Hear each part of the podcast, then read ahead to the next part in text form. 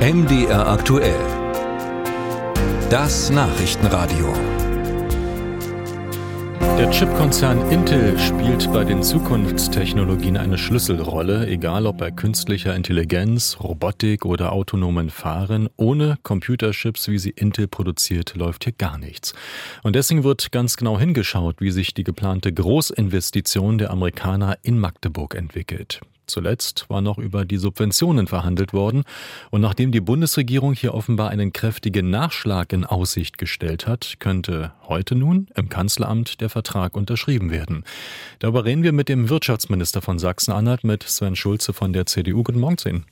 Ja, guten Morgen aus Magdeburg. Herr Schulze, können wir davon ausgehen, dass heute alles in trockene Tücher kommt?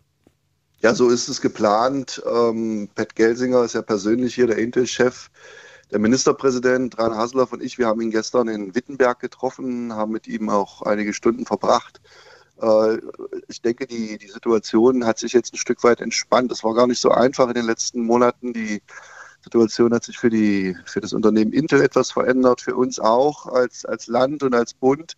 Und in Summe gesehen haben wir jetzt ein Ergebnis, äh, was dafür Sorge tragen wird, dass dieses Projekt jetzt Fahrt aufnimmt. Da geht es vor allem um die Subventionen. Ursprünglich waren knapp sieben Milliarden äh, geplant, jetzt reden wir über knapp zehn Milliarden Euro. Lässt sich das allein mit höheren Baupreisen und Energiekosten rechtfertigen, die Intel angeführt hat?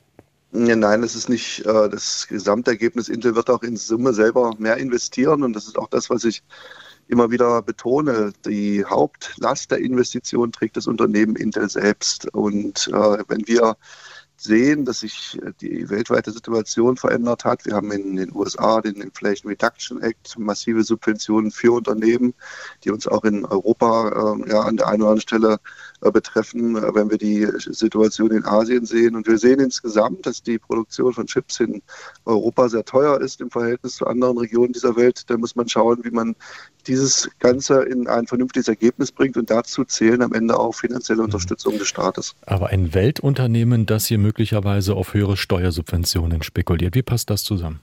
Ja, es ist ja nicht so, dass die sagen, wir wollen jetzt auf einmal mehr haben, als wir vielleicht vor einigen Monaten oder von einem guten Jahr mal vereinbart haben, sondern wie gesagt, die Ausgangssituation hat sich verändert und Intel wird auch mehr investieren. Das heißt, wir haben eine Situation, dass sich am Ende des Tages das für alle lohnen wird. Äh, Fakt ist auch, das gilt nicht nur für Deutschland, sondern für jedes europäische Mitgliedsland.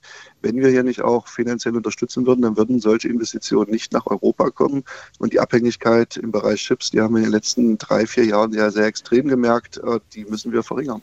Ursprünglich äh, war dennoch die Rede von 6,8 Milliarden Euro, also deutlich weniger. Und auch da hätte der Staat ja eigentlich schon den Deckel drauf machen können können. Ärgern Sie sich heute ein bisschen? Nein, äh, das kann man so nicht sehen, weil man hat, muss auch ein Stück weit das prozentuale Verhältnis zwischen Investition und Unterstützung sehen. Das hat sich, so wie ich das jetzt beurteile, nicht wesentlich verändert, weil ja die Investition auch größer wird. Und in Summe gesehen geht es auch nicht darum, dass Intel jetzt gesagt hat, wir haben was vereinbart und jetzt wollen wir auf einmal mehr haben ohne Grund, sondern es gibt da klare Gründe für. Und die Bundesregierung, die am Ende des Tages ja die, die Subventionen auch äh, finanzieren muss, äh, hat da auch sehr klar und sehr detailliert äh, mit Intel verhandelt und äh, hier jetzt auch nicht pauschal zugesagt, sondern wir haben einfach jetzt alles äh, bewerten können von Seiten des Bundes und äh, am Ende des Tages jetzt auch ein Ergebnis, was uns in Deutschland, in Europa extrem helfen wird. Dennoch wird jetzt alles teurer und der Bundeswirtschaftsminister, so hören wir, musste sogar in einen Sondertopf greifen, um das finanzieren zu können. Ist das soweit gerechtfertigt? Ja, ja, es ist natürlich dann Aufgabe des Bundes zu schauen, wie man es finanziert. Der Bundesfinanzminister hat ja auch klar gesagt, dass es verschiedene Aufgaben gibt des Bundes, die, die bezahlt werden müssen. Und äh, da hat er mit dem Bundeswirtschaftsminister sicherlich auch die Möglichkeit äh, angeschaut, welche, welche Töpfe gibt es denn neben dem normalen Haushalt noch.